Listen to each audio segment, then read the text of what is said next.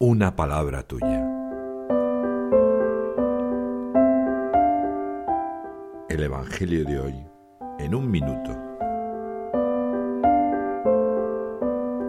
Lucas, en el capítulo 6, en los versículos 17 y del 20 al 26, condensa las nueve bienaventuranzas de Mateo en cuatro y añade el mismo número de antítesis.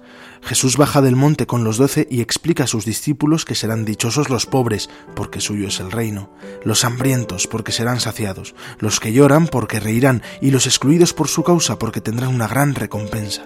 Pero advierte a los ricos, los satisfechos, los que ríen y los populares de que así eran tratados los falsos profetas. Este Evangelio me recuerda la sencillez a la que estoy llamado, la grandeza del alma, en palabras de San Ignacio de Antioquía. Me creo las bienaventuranzas, procuro vivir acorde a las enseñanzas de Jesús.